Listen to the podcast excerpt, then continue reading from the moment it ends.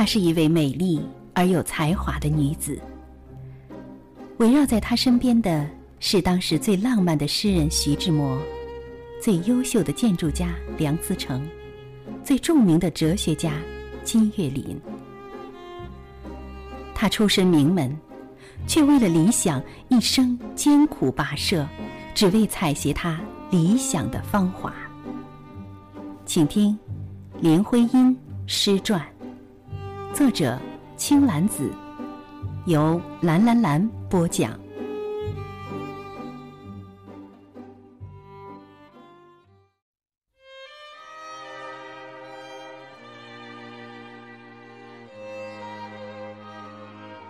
然后彩灯，任一座高峰，攀牵着白云和锦样的霞光，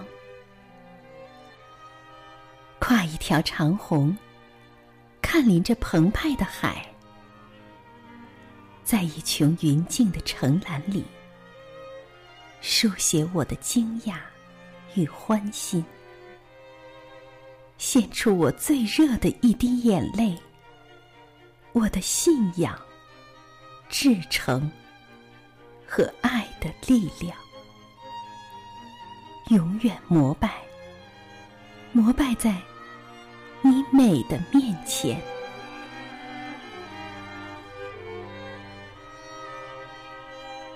婚后，林徽因和梁思成开始了长达五六个月的欧洲蜜月旅行，拍了很多照片。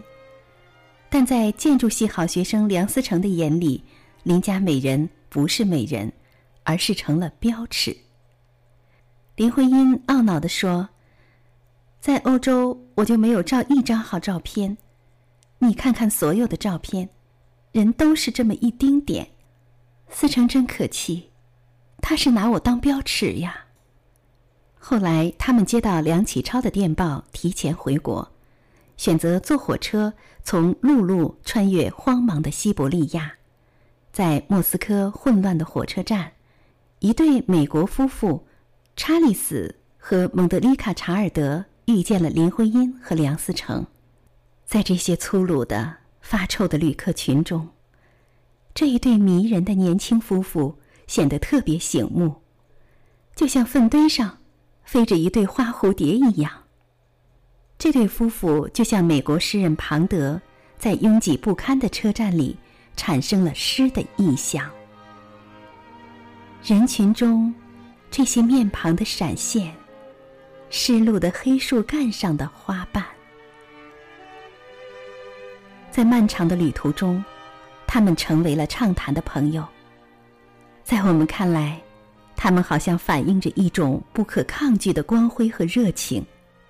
在这种相互愉悦的心情驱动下，我们几乎立即投入了热烈的谈话。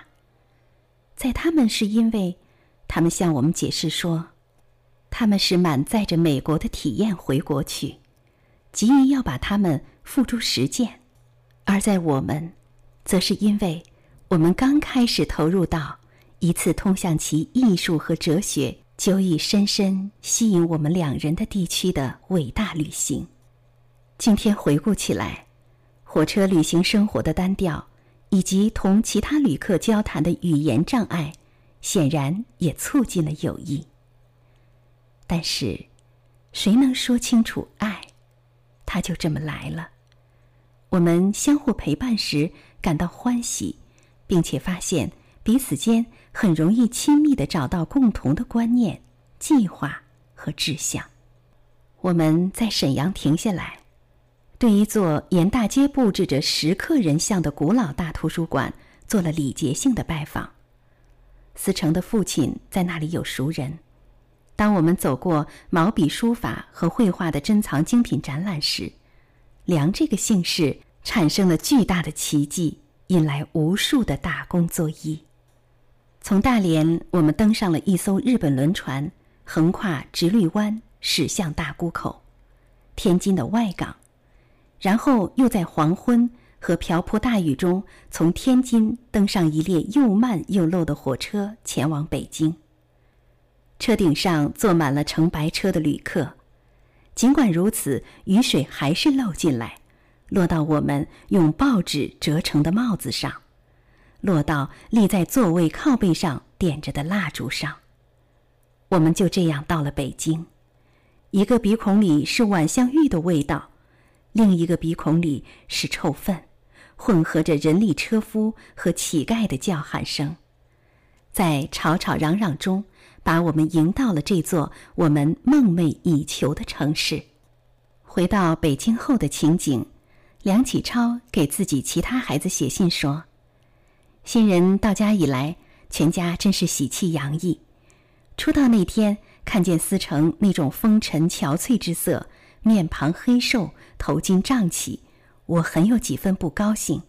这几天将羊转来，很是雄姿英发的样子，令我越看越爱。